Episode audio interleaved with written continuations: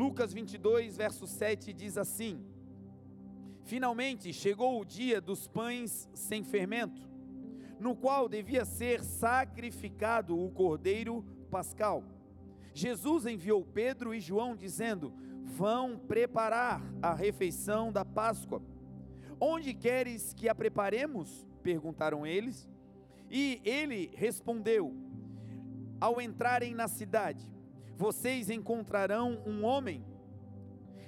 Ele estará carregando um pote, um cântaro com água, de água, dizem outras traduções.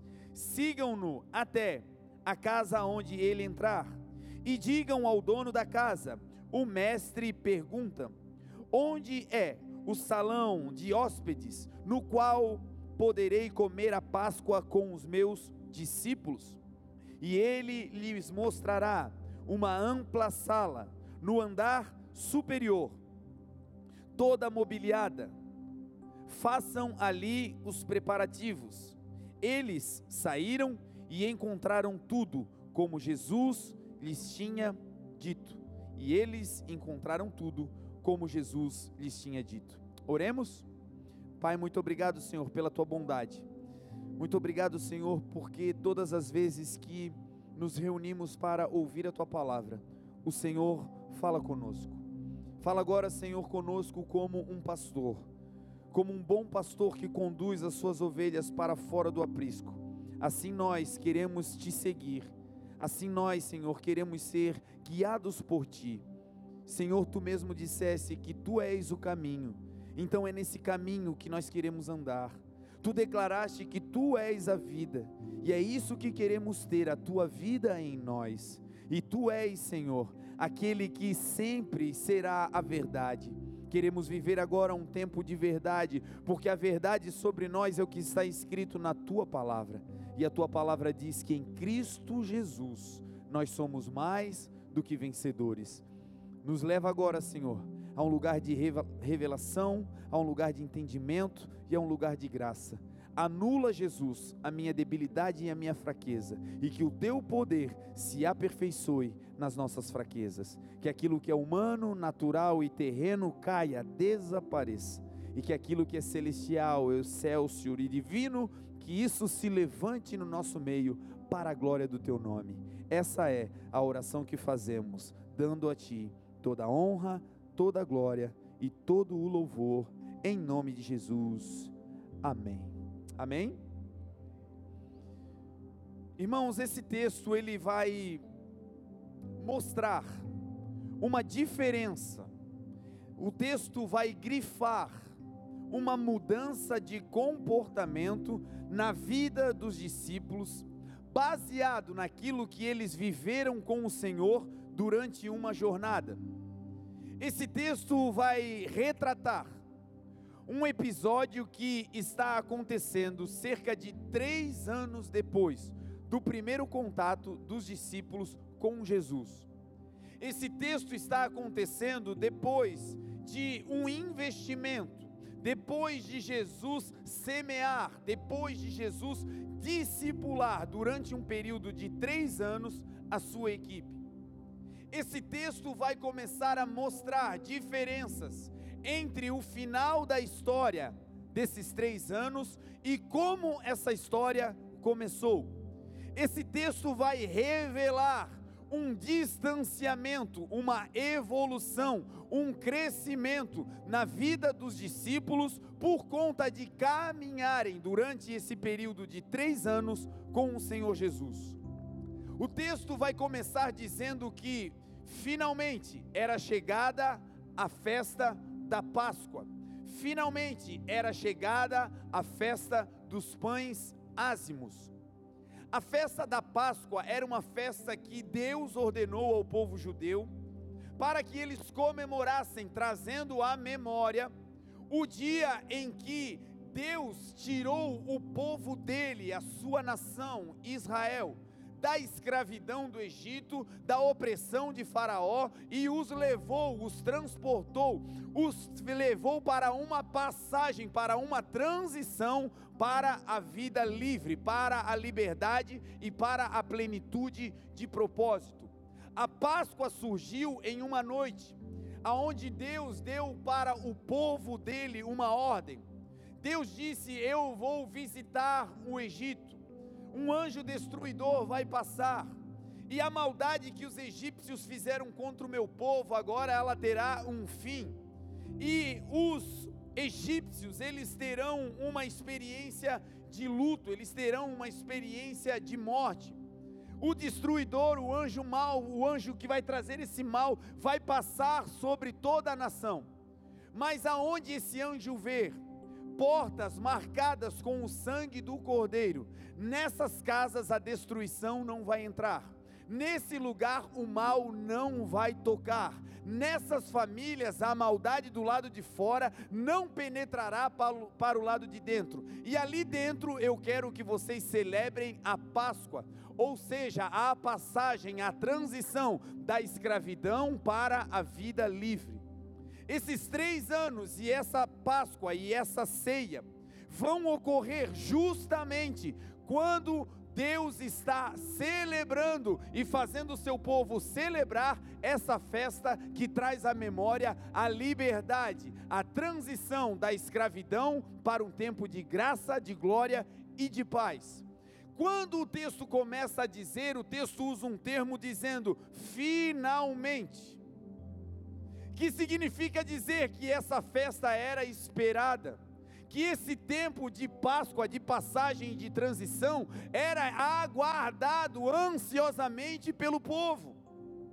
E quem sabe você não tem nenhuma característica com os judeus, com a tribo do povo de Israel, mas hoje nós somos Israel de Deus, hoje nós somos filhos adotados, nós somos enxertados na videira verdadeira que é Cristo, e essa palavra também tem efeito para mim e para você. Como? Talvez você está em um período há muito tempo esperando que o Senhor faça uma transição na tua vida financeira.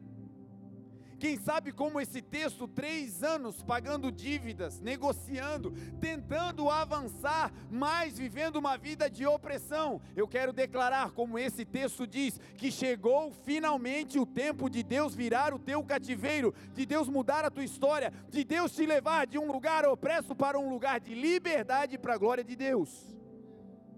Era isso que estava acontecendo, finalmente tinha chegado o tempo. Para você, quem sabe, a transição não é financeira, mas é uma transição espiritual. Dias de choro, dias de lamento, dias em que você se sente sozinho, sozinha. A luta é grande e as demandas do dia a dia parece que você vai sucumbir e a cada dia você levanta dizendo: "Senhor, até quando?" Senhor, até quando essa luta sozinho, sozinha? Senhor, até quando essas oposições familiares? Senhor, até quando essa doença? Senhor, até quando essa falta de compreensão familiar? Senhor, até quando?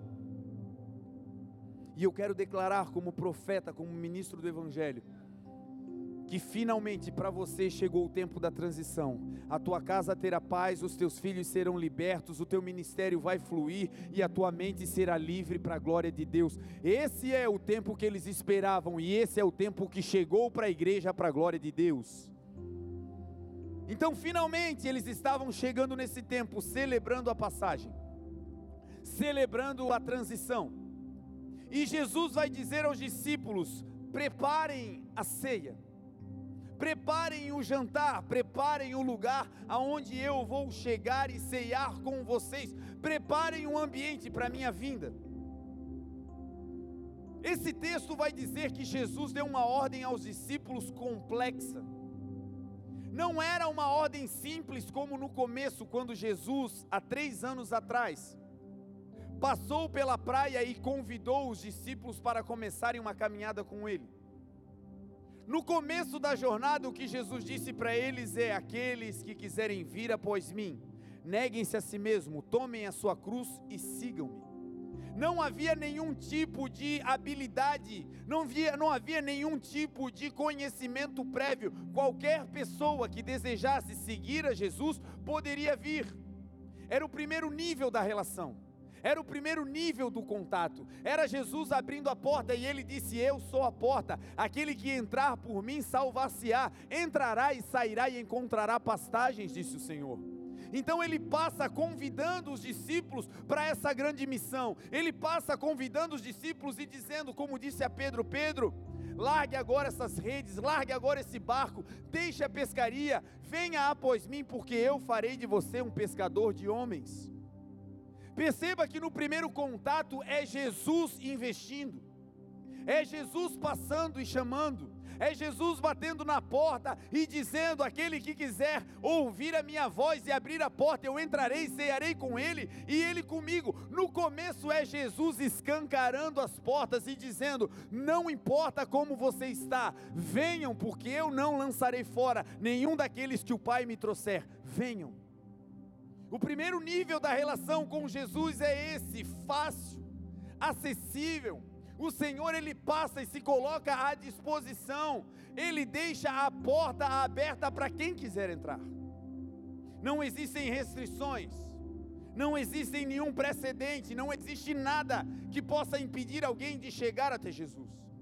O véu do templo se rasgou na sua morte, diz a palavra. De alto a baixo foi dividido em duas partes, e agora aquele lugar que ninguém poderia entrar, a não ser o sumo sacerdote, uma vez por ano, para expiação dos pecados do povo, agora esse véu que separava o santo dos santos do mundo, agora não existe mais, o véu está rasgado, e nós, igreja, temos livre acesso ao coração do Pai. Qualquer um que invocar o nome do Senhor será salvo, está aberto o caminho. Isso é no começo. Isso é Jesus passando. Isso aconteceu com os discípulos há três anos atrás. Três anos se passam e Jesus vai treinando os discípulos. Três anos se passam e o Senhor vai investindo neles. Três anos se passam e eles vão tendo um discipulado intensivo com Jesus. E depois desse abrir de porta, e depois de aceitar o Senhor, e depois de começar a vir à igreja, olha o que aconteceu com eles.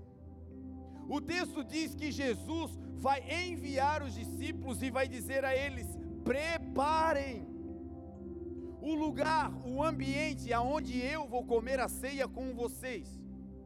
Agora Jesus deposita uma expectativa tão grande nos discípulos Agora Jesus está pedindo para que eles coloquem para fora as sementes que ele colocou dentro. Agora Jesus está enviando os discípulos não apenas para segui-lo, mas agora eles estão indo para preparar ambientes para a sua vinda. E é isso que tem que acontecer conosco e vai acontecer para a glória de Deus. Três anos se passaram e um lugar agora de maturidade é atingido, e não apenas nós recebemos, mas agora chegou o tempo de dar aquilo que Deus colocou dentro. Agora chegou o tempo de você adorar com a habilidade que Deus te deu. Agora chegou o tempo de voltar a pregar com as palavras que Deus colocou no teu coração. Agora chegou o tempo de orar com a fé que Deus te deu. Agora chegou o tempo de preparar os lugares para que Jesus entre. Agora chegou o tempo de maturidade. E pela fé eu creio que você e eu seremos enviados para preparar ambientes para a vinda de Jesus lá na tua empresa, no teu trabalho. Talvez lá você é o último, único crente naquele ambiente. E lá, o Senhor agora com essa ministração, o Senhor agora com esse tempo de preparo, vai te enviar debaixo de uma nova perspectiva. Você vai para aquele lugar e lá você tem uma missão. E qual é? Preparar o ambiente para que Jesus chegue. Talvez não vai ser você que vai pregar explicitamente dizendo aceitem o Senhor, mas com o teu carisma, com o teu bom comportamento, com o teu bom testemunho, com chegar no horário, com executar com excelência a tarefa, as pessoas vão perguntar: "O que você tem?" Você vai dizer: "Eu tenho Jesus" e o ambiente está preparado para Jesus entrar. É nesse nível que Deus estava levando os discípulos, e é nesse nível que depois de três anos nós, como igreja, estamos entrando. O Senhor vai te enviar para a tua família. Quem sabe você está longe deles e há muito tempo não visita a sua família. Quem sabe você está em uma vida de missão profissional e há muito tempo você não regressa para o teu núcleo familiar. Eu quero declarar que se a oportunidade surgir, você vai. E talvez você tenha saído em pé de guerra, mas agora você vai em uma ordem de o príncipe da paz vai na tua frente. Não será mais em guerra, não será mais em divisão, mas agora será em uma missão de paz. E lá, pela tua mudança, o Senhor vai preparar o ambiente para a chegada dele através da tua vida. Pessoas que estão cuidando de gente, pessoas que estão sendo ministradas por Deus para cuidar de vidas. Quem sabe você é um líder, uma influência, um líder eclesiástico na igreja, mas também um líder lá fora, no mundo corporativo, não importa a área. Se você é filho de Deus, é chegado esse tempo de preparação de ambientes para que o Senhor Jesus entre. Chegou o tempo de declarar que Ele vive e Ele reina, mas não apenas com palavras, que as nossas atitudes sejam um esplendor da glória de Deus e que as pessoas nos vejam como luz nesse mundo. Foi Jesus quem disse: Não se pode acender uma lâmpada e se colocar debaixo de uma cama. Quando se acende a lâmpada, se coloca num lugar alto, para que todos que entrem na casa vejam a luz. Não é vejam a lâmpada, é vejam a luz que sai da lâmpada. Deus vai te colocar num lugar alto, não é para que as pessoas te vejam, mas vejam o reflexo da glória de Deus em você. E é por isso que cristão não tem como se esconder. Um lugar alto está reservado para a tua vida. E esse lugar é para preparar os ambientes para que Jesus entre em nome de Jesus. Jesus envia os discípulos e diz: Olha, eu investi em vocês. Vocês estão habilitados, capacitados. Agora chegou a hora de vocês prepararem os ambientes para que eu chegue. E os discípulos recebem essa palavra. E nós vamos perceber agora uma grande diferença na personalidade, na maneira como os discípulos agiam no começo, no início da caminhada com Jesus e o quanto eles cresceram a esse ponto. Os discípulos, gente, no começo da caminhada, eles se autoproclamavam.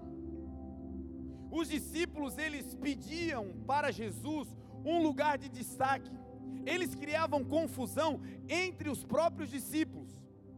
Certa vez, Tiago e João, os Boanerges, que significa filhos do trovão.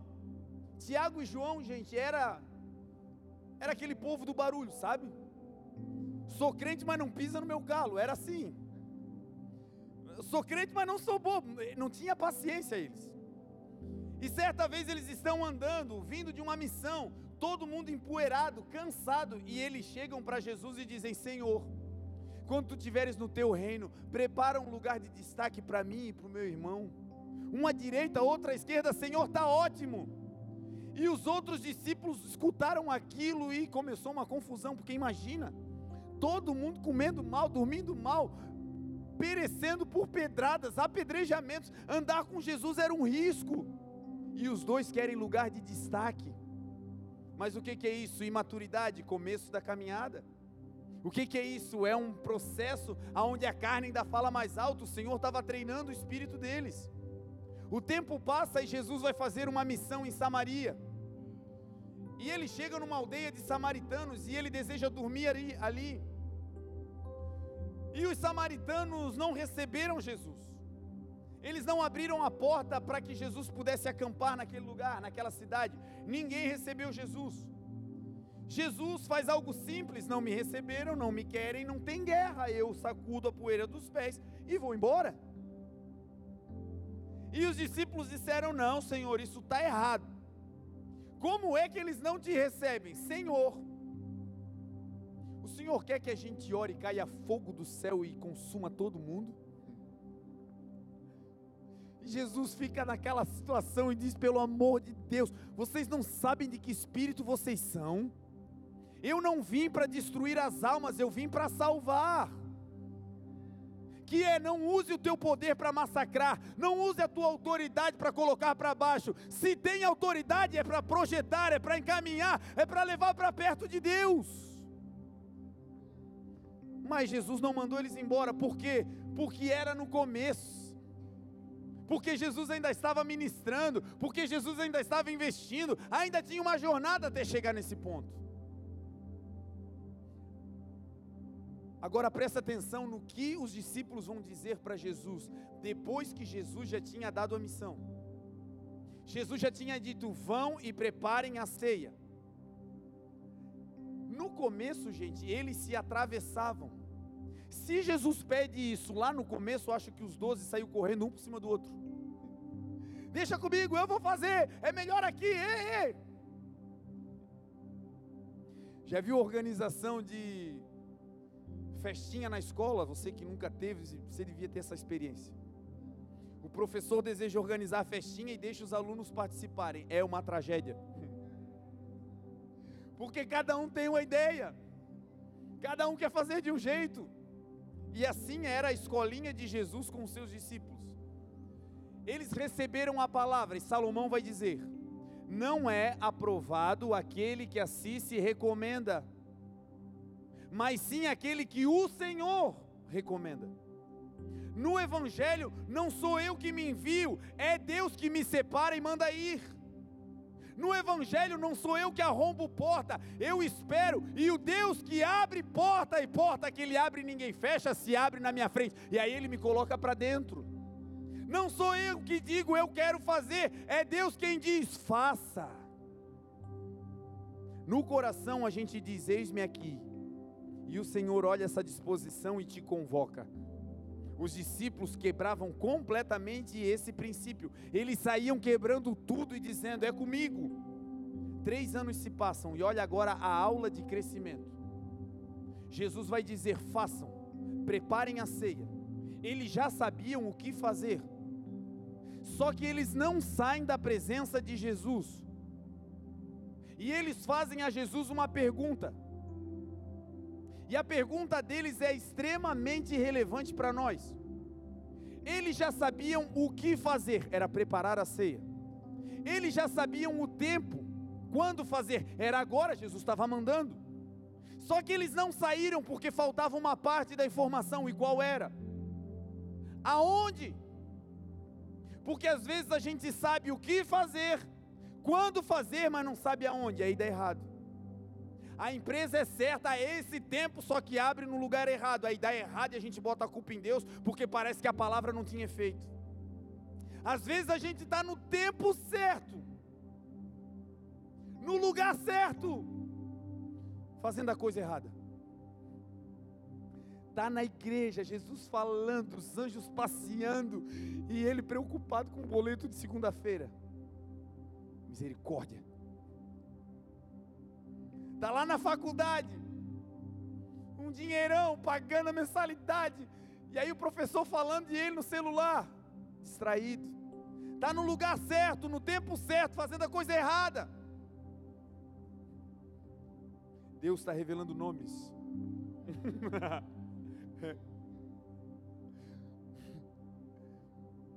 Então, gente, nós precisamos ter isso no coração. E os discípulos aprenderam. Eles agora estavam ali ouvindo Jesus. Jesus mandou sair. Façam, preparem a ceia. Eles já sabiam o que fazer. Eles já sabiam o tempo, era agora, só que eles não sabiam aonde. E aí agora eles vão perguntar para Jesus. E é isso que acontece com a maturidade de quem anda com Cristo. Talvez você já tenha uma palavra, você já sabe o que fazer. Talvez você já sabe até o lugar, mas o tempo ainda não chegou, você não sabe bem se é a hora. Se você não sabe a hora, não se mova, espere Deus falar. Talvez você saiba tudo, você sabe o que fazer, você sabe aonde fazer, mas o tempo não chegou. Então espere o tempo de Deus, não se mova. Talvez o Deus disse: é agora faz isso, mas você não sabe aonde. Se não sabe o lugar, em nome de Jesus, não se mova. Os discípulos dão uma aula. Senhor, outrora eles sairiam correndo, mas agora eles ficam esperando. Senhor, essa informação não está completa. E nós sabemos que o Senhor que começou a boa obra tem poder para dar a instrução completa. O Deus que te deu o emprego, Ele tem poder para te capacitar naquele lugar. O Deus que abriu a porta e te botou dentro é o Deus que pode te dar as palavras certas na hora que você for questionado. Ele é Deus. Agora, o segredo dos discípulos: se não tem a informação completa, não se mova. E não se mova até que Deus responda. Os discípulos, Pedro e João, não foram perguntar para Tiago. Percebe que eles não foram perguntar para Tiago onde é que era para fazer? Eles não foram perguntar para Natanael, eles não foram falar com Filipe, eles foram perguntar para quem? Para Deus, para Jesus.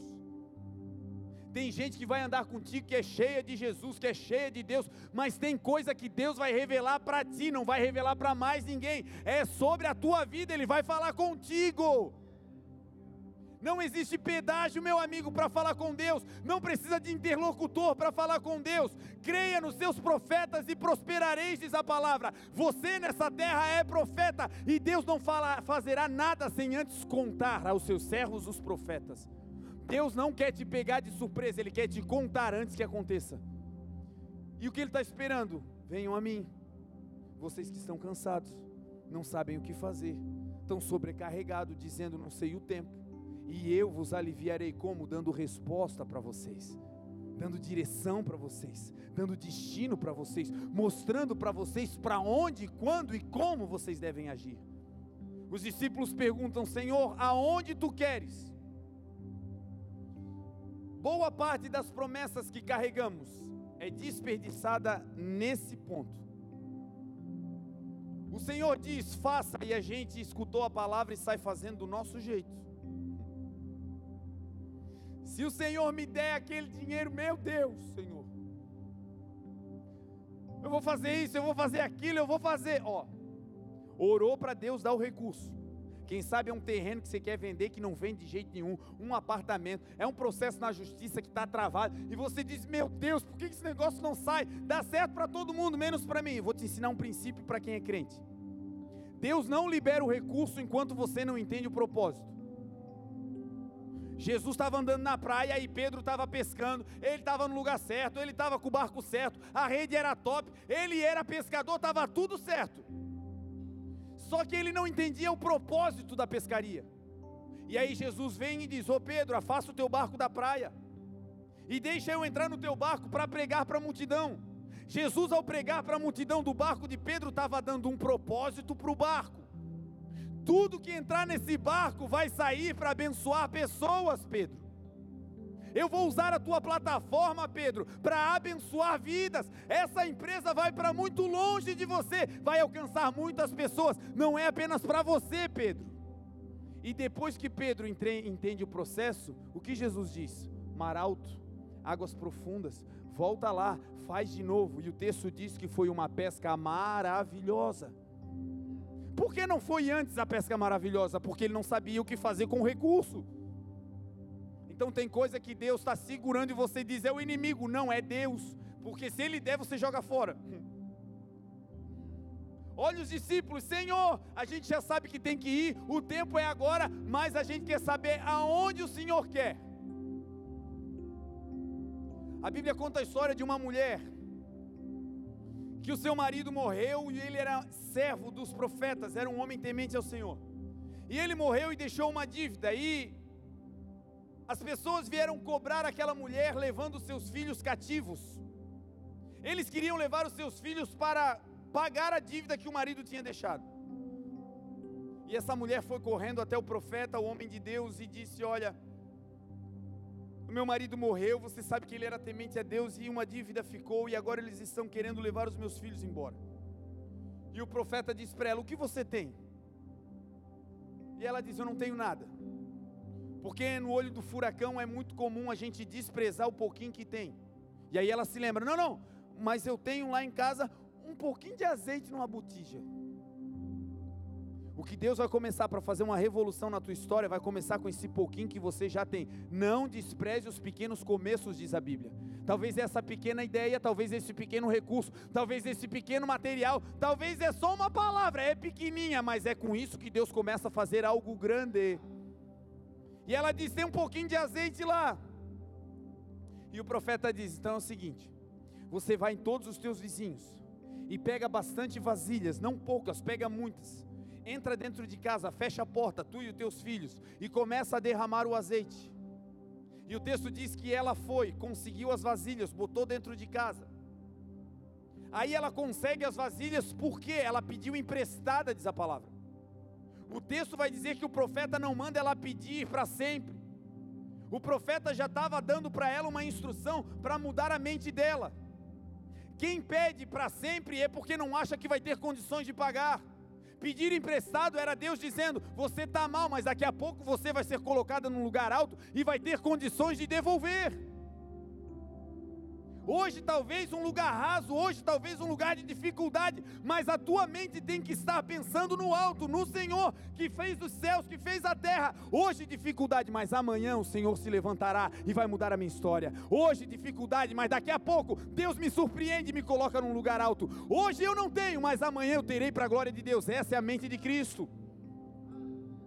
E ela vai e pede vasilhas e ela pede emprestada e ela consegue as vasilhas com os vizinhos.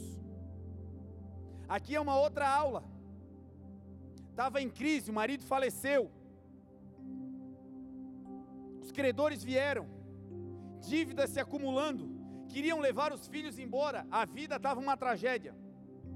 Mas quando ela vai pedir as vasilhas emprestadas, ela não recebe não dos vizinhos.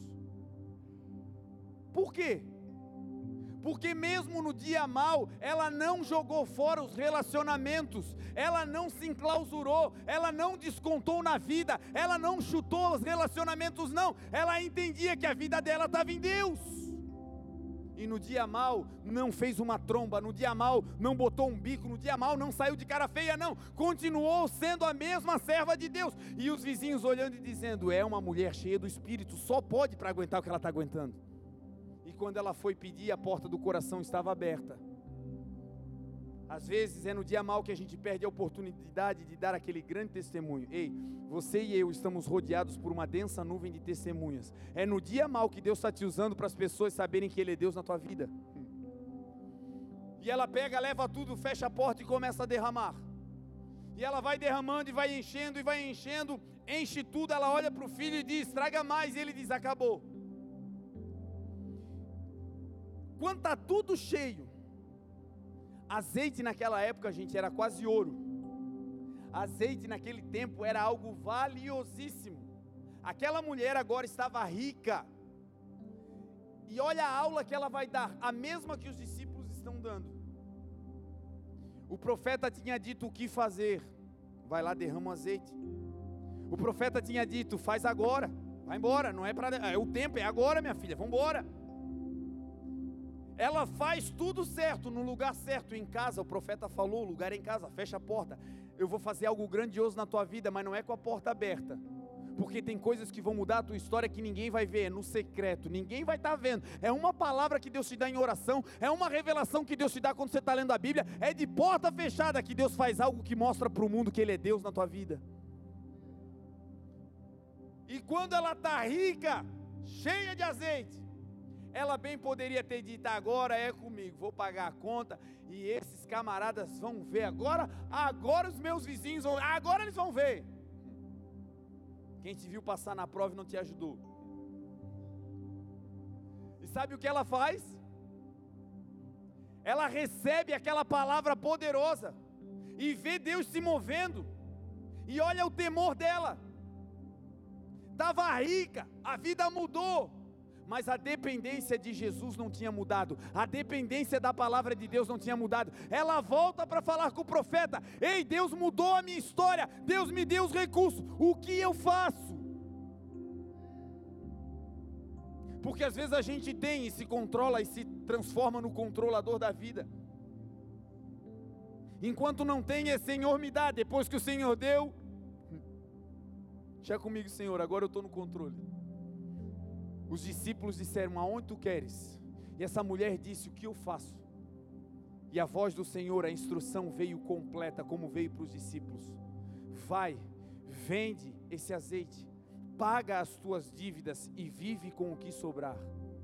Instrução bíblica: está devendo, recebeu o recurso, paga a dívida primeiro não se enrola. Ah, meu Deus, mas assim, pastor, eu estava sonhando tomar um pastel e um, comer um pastel e tomar um caldo de cana há anos que eu não faço.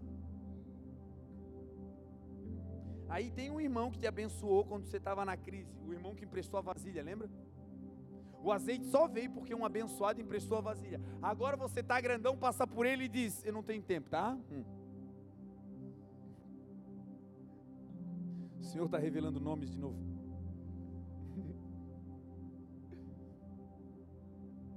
Se nós não cuidarmos, a gente sai fazendo isso? E a Bíblia está dizendo: não, sejam dependentes do Senhor, porque dele, por ele e para ele são todas as coisas. Os discípulos disseram: Senhor, aonde tu queres? E olha o que Jesus vai dizer: entrem na cidade. Isso mostra uma discrepância. Isso mostra também uma diferença entre o começo do ministério e o final nesses três anos. Jesus, quando enviava os discípulos no começo do ministério, ele andava por pequenas aldeias. O Senhor Jesus andava em lugares desérticos, ele passava pelas cidades e subia montanhas, ele ia para lugares aonde ele pudesse fugir do aglomero. Ele passava nos lugares e curava pessoas e dizia: Ei, não conta para ninguém. Ele levantava de manhã bem cedo e ia para lugares desérticos para orar ele procurava lugares de pouca visibilidade. Os irmãos de Jesus, antes dessa festa, vão questionar o Senhor. E eles vão dizer: se tu fazes as obras que tu fazes, te manifesta ao mundo. Sobre para a festa, está todo mundo em Jerusalém, porque não há ninguém que faz as obras que tu fazes, que deseja ser conhecido, que faça isso em oculto. Os irmãos de Jesus olhavam para ele e diziam: Você quer se aparecer? Vai para a festa. E Jesus disse: Ainda não é chegada a minha hora, porque eu não quero ser conhecido, eu quero é salvar a humanidade e obedecer o meu Pai que está nos céus, no tempo dele. Pode subir, a minha hora ainda não chegou. Aí, Jesus vai dizer agora para os discípulos: entrem na cidade. Antes, os discípulos andavam de dois em dois, e Jesus dizia: Não entre nas aldeias dos samaritanos Vão lá, resgatem as ovelhas perdidas de Israel, vão e voltem vocês vão ter uma pequena autoridade, vocês vão ter um pequeno acesso, vocês vão ter uma pequena influência. Vão treinando com isso que eu estou dando a vocês. Nós vamos andar por, lugar, por lugares ermos e ali eu vou treinar vocês. Agora, depois de três anos investindo nos discípulos, sabe aonde Jesus manda eles preparar um lugar? Não é no deserto, não é numa montanha, não é num barco isolado no meio do mar. Agora Jesus manda eles entrarem na cidade, no lugar de mais alta concentração de população que tinha na época. A cidade estava em festa, era Jesus dizendo: Antes vocês preparavam um lugar para mim no secreto, agora eu vou dar autoridade para vocês fazerem em público. E é nesse lugar que nós estamos entrando. Gente que vai ter a oportunidade de falar em público para muita gente. Talvez na empresa, talvez num congresso, talvez na rua, não sei como será. Mas esses três anos foram para forjar a igreja. Chegou o tempo de nós prepararmos lugares para o Senhor, aonde multidões estão esperando. Pela fé eu vejo gente na faculdade sendo chamada do nada para ir lá fazer a oratória da formatura. Sempre foi gago a vida toda, aí te escolheram, você diz eu? Hum. Sempre tropeçou nas palavras e agora estão dizendo, é tu que vai falar nosso nome.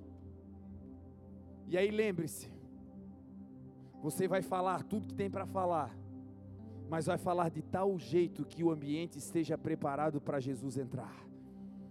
Você vai chegar em reuniões e tem gente ali, Deus vai te dar influência. Você vai falar e o ambiente vai ser preparado para os corações receberem a Jesus de Nazaré, o nosso Salvador. Jesus prepara os discípulos e dá a eles essa influência, que coisa linda. É isso que eu creio, gente, que está acontecendo conosco. Chegou o tempo de Jesus nos levar a grandes concentrações. E isso não é porque a gente quer, é porque Ele já preparou. E se Ele enviou, a porta está aberta. Não tenha medo de gente. Não tenha medo de crescimento. Não tenha medo de aglomerações. Não tenha medo disso. Maior do que todo número de pessoas é o Senhor que vai na tua frente. Você e Jesus juntos são a maioria em qualquer lugar. Certa vez o profeta estava em um lugar e a cidade foi cercada por inimigos. O servo do profeta bota a cara na rua e ele olha os morros todos cercados com o um exército inimigo. Ele volta para dentro de casa e diz: Ai, meu Senhor, nós estamos cercados, os inimigos estão aí, acabou. E o profeta dá aquela suspirada. Eu conjecturo que ele ficou pensando: paciência, Senhor, paciência com esse guri, paciência. E fez uma oração dizendo: Senhor, abre os olhos do meu servo para que ele possa ver que maior são aqueles que estão conosco do que aqueles que estão com ele. E os olhos espirituais se abriram, e o servo foi lá, e quando ele botou a cabeça para a rua, ele viu carros, cavalos e carruagens de fogo que eram muito maior que o exército inimigo. É isso que está sobre a tua vida. Você e Jesus são a maioria. Você e Jesus são a maioria em qualquer lugar. Aleluia. Jesus diz para eles: não tenham medo, a cidade está em festa, é um monte de gente, não tenham medo, vão lá, e lá naquele lugar vocês vão preparar um lugar para a minha chegada. Algumas pessoas aqui serão colocadas diante de autoridades, e quando você for colocado nesse lugar, lembre-se, você está ali para preparar o ambiente para a vinda de Jesus. E quando isso acontecer, a palavra do Senhor vai dizer: não tenham medo. Não se preocupem com o que dizer, porque naquela hora o Espírito Santo lhes dará a palavra que vocês devem dizer, e ninguém vai se contrapor. Tamanha será a autoridade que Deus vai colocar na tua boca. E os discípulos recebem essa palavra, vão para a cidade. Agora a instrução missionária está completa. Eles sabem o modo, eles sabem o tempo e eles sabem o lugar, e agora eles vão. Só que Jesus vai dar uma instrução ainda mais completa, porque a medida de Deus é calcada, sacudida e transbordante. Jesus agora vai dizer para eles: quando vocês entrarem na cidade, vocês vão ver um homem, e esse homem está carregando um cântaro de água. Sigam ele até na casa que ele entrar, e lá vocês vão falar com o dono da casa. Jesus sabia onde era a casa, Jesus conhecia Jerusalém, Jesus conhecia a geografia do lugar. Jesus poderia ter dito claramente para os discípulos: vão até a casa tal, mas não foi isso que Jesus fez. O texto vai dizer que Jesus não mostra para os discípulos a casa, Jesus diz que é para entrar na cidade, Jesus diz que é para fazer, Jesus diz que é agora, mas ele não mostra o destino final. E quem ele vai usar para mostrar o destino? O texto diz que Jesus mandou eles seguirem um homem. Esse homem representava algo muito importante na vida do povo de Deus, são as conexões é gente que vai te conectar ao destino. Jesus disse: vocês vão ver um homem carregando um cântaro de água, esse homem vai conectar vocês com a casa. Vocês não sabem aonde a casa está, mas esse homem é a conexão de Deus para vocês chegarem no destino. Muita gente vai começar a encontrar a conexão de Deus para a sua vida pessoas que vão abrir porta para você entrar no teu destino, pessoas que vão abrir porta para você chegar nas nações, pessoas que vão te dar oportunidade para você viver e conhecer as pessoas que vão mudar a tua história. Conexões são fundamentais para a glória de Deus. Agora, conexão não é qualquer um para quem é de Deus. Jesus vai dizer: vocês vão entrar na cidade, vão ver um homem. Tinha muitos homens lá. A cidade estava em festa. Jesus vai dizer: sigam esse homem, sigam essa conexão. Quem é que vocês devem seguir? E Jesus vai dar agora a característica, a marca de quem pode ser conexão para o povo de Deus. É gente que carrega água. A água é a palavra de Deus. Aquele homem tinha a palavra de Deus, e porque tem palavra de Deus, pode seguir, ele está indo para o lugar certo. Nós podemos seguir pessoas que carregam a palavra, porque a palavra nos dá direção, a palavra é a verdade, a palavra é o caminho, a palavra é a vida. E seguindo essas pessoas, nós vamos nos conectar ao nosso destino para a glória de Deus. Não é para seguir qualquer um, meu amigo. Identificar conexões em Deus é uma habilidade. Porque Jesus não falou, quando vocês virem um homem bem trajado, quando vocês olharem um homem com vestes reais, de realeza, quando vocês olharem um homem passando numa carruagem, Jesus não deu nenhuma característica externa. O que Jesus disse? Não olhem para as roupas, não olhem para a aparência, não olhem para a forma do vaso, olhem para o que o vaso carrega. Se é água, se é palavra, é conexão com o meu destino. E às vezes a gente perde conexões porque o vaso é pequenininho. Pá, Estava esperando que viesse o profeta aqui orar por mim, igual Namã.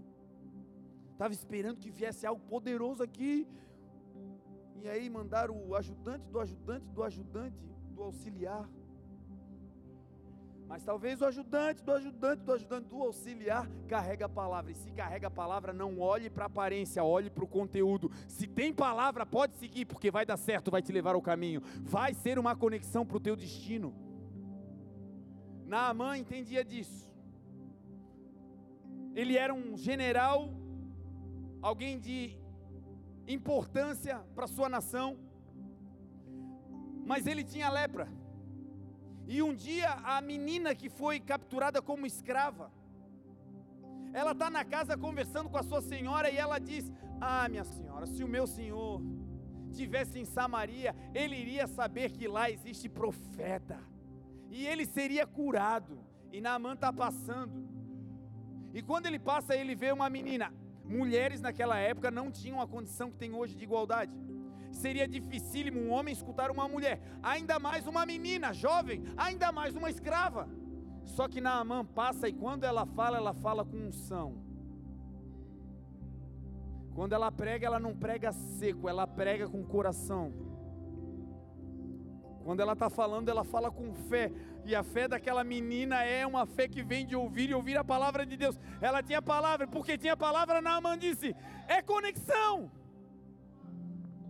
E aí ele foi até Samaria e chegou lá, mergulhou e voltou para casa completamente curado, porque não olhou para a aparência do vaso, era pequenininha, era estranha, não tinha nada do lado de fora, mas dentro carregava um tesouro, a palavra de Deus. Nós também seremos essas conexões. Gente importante, talvez no lugar que você trabalha. Talvez você seja um invisível social, ninguém nem te vê, você está ali, um cantinho mas se quando você estiver realizando, você estiver no Espírito, se dentro de você tiver palavra, coisas que vão mudar o ambiente da casa e da empresa vão passar pela tua boca e você será uma conexão para preparar o ambiente para Jesus chegar naquele lugar. Para isso, basta carregar a palavra. Jesus não falou que tem que ter dinheiro, não tem que ter roupa, não tem que ter nada, só tem que ter a palavra, e a palavra, meu irmão, é de graça. A palavra é pregada, é pregada gratuitamente. A palavra é água, a palavra é lâmpada, a palavra é luz, a palavra é espada. A palavra, meu irmão, é a vontade de Deus, e a vontade de Deus está aqui liberal. E aquele que botar para dentro vai se transformar em uma conexão para a glória de Deus. Pai e mãe, tem que ter palavra, vocês vão conectar o filho de vocês ao destino. Jovens, tem que ter palavra para influenciar nessa geração. Não é eu acho, não, é assim diz o Senhor. Já era. Jesus diz: sigam Ele. Algumas pessoas identificam a conexão, mas se perdem, achando que a conexão é uma autoridade sobre a sua vida. Olha o que Jesus vai dizer. Jesus diz o seguinte: quando vocês acharem a conexão, quando vocês acharem um homem carregando um cântaro de água, sigam ele. Sigam ele, o texto vai dizer, até que ele entre na casa. Vocês vão seguir a conexão, vocês vão andar com a conexão, vocês vão andar com pessoas que vão fazer parte do trajeto até o trajeto, até chegar no destino, é gente que faz parte do nosso processo, que faz parte da caminhada. Agora tem gente que é para o trajeto, não force a barra para colocar no destino. É gente que a vida já levou e você está doido para trazer de volta são relacionamentos tóxicos que o Senhor já abandonou, já tirou, já limpou o caminho. Foi bênção, foi, não é para abandonar, não é para querer mal, mas agora você vai entrar num outro ambiente, e nesse outro ambiente não é mais com a conexão, agora é para falar com o dono da casa, diz a palavra. Jesus vai dizer: sigam ele. A conexão é só para seguir. O texto não diz que Jesus mandou eles abrirem o coração para a conexão. Eles foram seguindo e não falaram nada para a conexão. Porque a conexão está apontando o caminho, a conexão é o grupo, a conexão é o time, mas a autoridade sobre a tua vida é o dono da casa. É na casa que você abre o coração. É para o Senhor da casa, é para o teu Deus que você diz o que você está pensando. No caminho eles tinham uma pergunta: aonde está o lugar preparado? Foi isso que Jesus mandou perguntar. Eles vão vivendo uma vida, uma rotina, obedecendo, mas com uma pergunta no coração, querendo uma resposta: aonde está o lugar que Jesus falou? E quem sabe você está aqui nessa noite e uma pergunta ecoa na tua mente há muitos anos: Até quando, Senhor? Eu vou esperar a promessa que tu me fez. Aonde está, Senhor, esse lugar que o Senhor já disse que existe? Como, Senhor, vai acontecer isso na minha vida? Talvez as perguntas são variadas e no meio do caminho dá vontade de abrir o coração para as conexões. Não faça isso. Hoje você tem um pai e um Senhor. Hoje você tem um pastor que não é o pastor Marlon, é Jesus Cristo, o pastor e bispo das nossas almas. Você pode entrar na casa e a casa é a igreja, a casa é a intimidade, a casa é o teu quarto. Entra naquele lugar, fecha a porta e fala com o teu pai em secreto, e o teu pai que vem em secreto vai te recompensar publicamente, diz a palavra. Então não confunda conexão com autoridade sobre a sua vida. Tem gente que Deus vai usar para abrir porta, vai te abençoar no caminho, é uma bênção. Só que ele não é a bênção, a bênção veio do Senhor que fez os céus e a terra. Não é porque te conectou que vai te escravizar. Não é porque abriu a porta que agora você está devendo. Não. A tua vida está na mão do Senhor. Porque dele, por ele e para ele são todas as coisas. Quando entrar em casa, a conexão pode até entrar. Mas aí é ela e o Senhor. Você não segue mais a conexão dentro de casa. Dentro da casa, você se humilha, dentro da casa você se conecta, dentro da casa você reverencia o dono da casa. Sigam ele quando entrarem na casa, até que vocês entrem na casa. Aí a conexão se corta. Ele até pode estar no ambiente, mas ele não é mais autoridade sobre a tua vida. É aquela pessoa que te ajudou a chegar na empresa. Agora lá na empresa você tem um líder. Você não deve responsabilidade para o irmão que está do teu lado. Você agora tem um líder naquele lugar está visitando a casa de alguém, um amigo convidou, tudo certo, mas a autoridade naquela casa não é o amigo, é o pai e a mãe daquela casa. Conexões e senhorio, coisas distintas. E o Senhor Jesus vai dizer: quando vocês entrarem na casa, abram o coração e perguntem para o dono da casa. O dono da casa está aqui, o Senhor de toda a terra está aqui. Se você tem uma pergunta, essa é a noite de perguntar para Ele. Ele é o Deus que responde perguntas. Ele é o Deus que acalma os corações. Ele é o Deus que dá destinos, Ele é o Deus que mostra tudo que precisa ser mostrado, para que você a partir de hoje comece a pisar em um lugar que Ele já preparou de antemão para aqueles que creem nele. Eles perguntam aonde está o lugar preparado, e eles chegam na casa. E o dono da casa vai falar três coisas sobre o lugar que Jesus mandou eles entrarem. E essas são as três coisas que vão acontecer conosco nesse novo tempo. A primeira, o texto diz que o lugar que o dono da casa mostrou era um lugar amplo. O lugar que Jesus vai te levar é um lugar amplo. Nesse novo tempo, chega de aperto, chega de pressão, chega de opressão. Deus está tirando a tampa e vai te fazer pisar em lugares amplos. Vai ter lugar para você, para sua família, para os que virem de fora. Vai ter potencial para ampliação. Você vai poder crescer e junto com você outros vão crescer, porque o lugar que você vai entrar será amplo. Ah, pastor, mas esse sou só eu, né? Para quem é um apartamento desse tamanho? Para quem é uma sala desse tamanho, Jesus? Olha o trabalheira para limpar.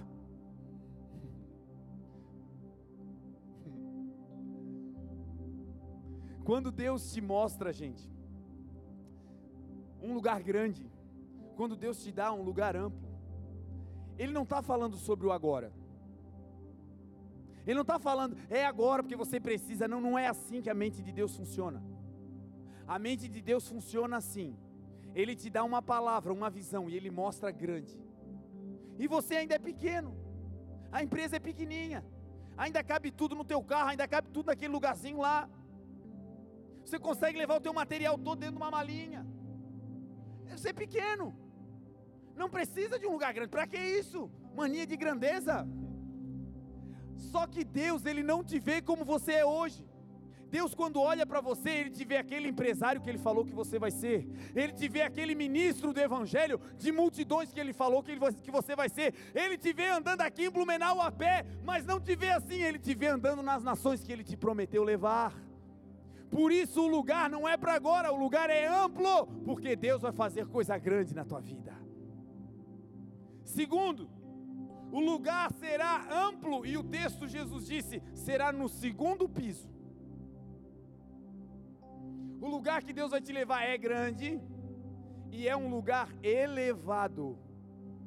Promoções vão chegar, você vai ser elevado de nível tarefas que você realizava e que te colocavam para baixo, agora Deus vai te elevar, você estará num lugar sobre excelente, Deus vai te botar num lugar amplo e alto, nós vamos crescer, nós vamos avançar, e lugar alto significa você vai ter uma leveza tão grande que vai parecer que você não toca mais no chão. Sabe aquele dia que você anda flutuando dizendo: Meu Deus, me segura.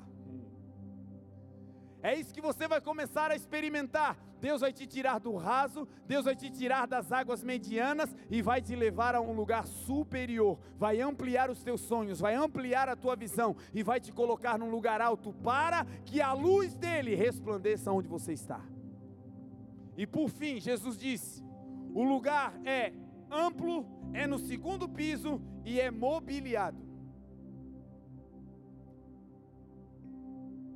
Quando você vai alugar um lugar, um, uma casa, um, um ambiente, e lá na descrição está escrito que aquele ambiente é mobiliado,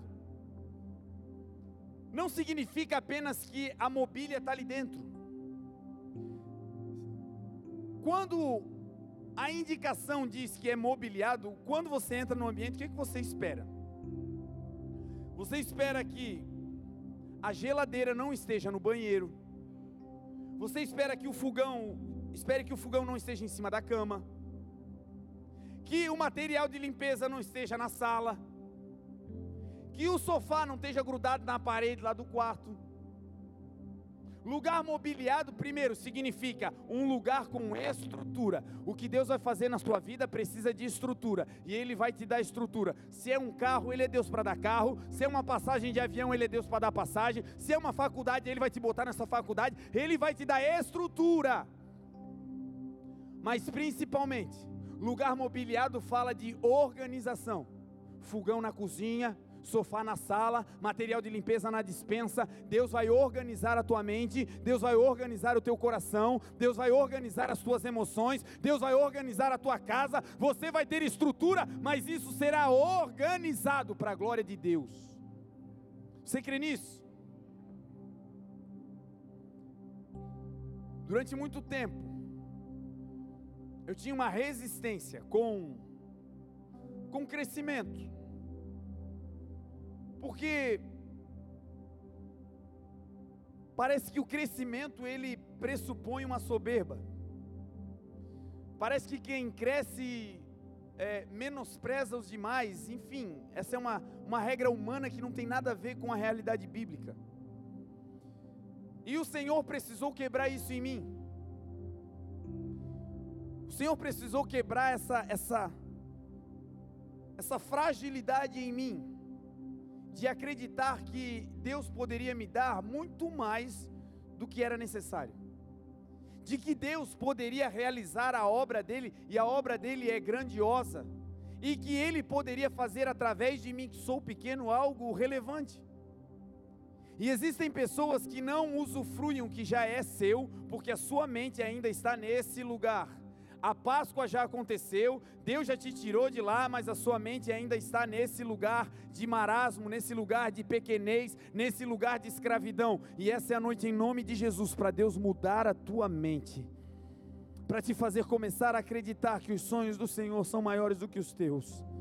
Que a palavra do Senhor é aquela que diz, é ela que diz, não somos nós que estamos dizendo, a palavra do Senhor diz, aquilo que os olhos não viram que os ouvidos não ouviram e que nem penetrou, subiu ao coração humano, é aquilo que Deus tem preparado para aqueles que o amam.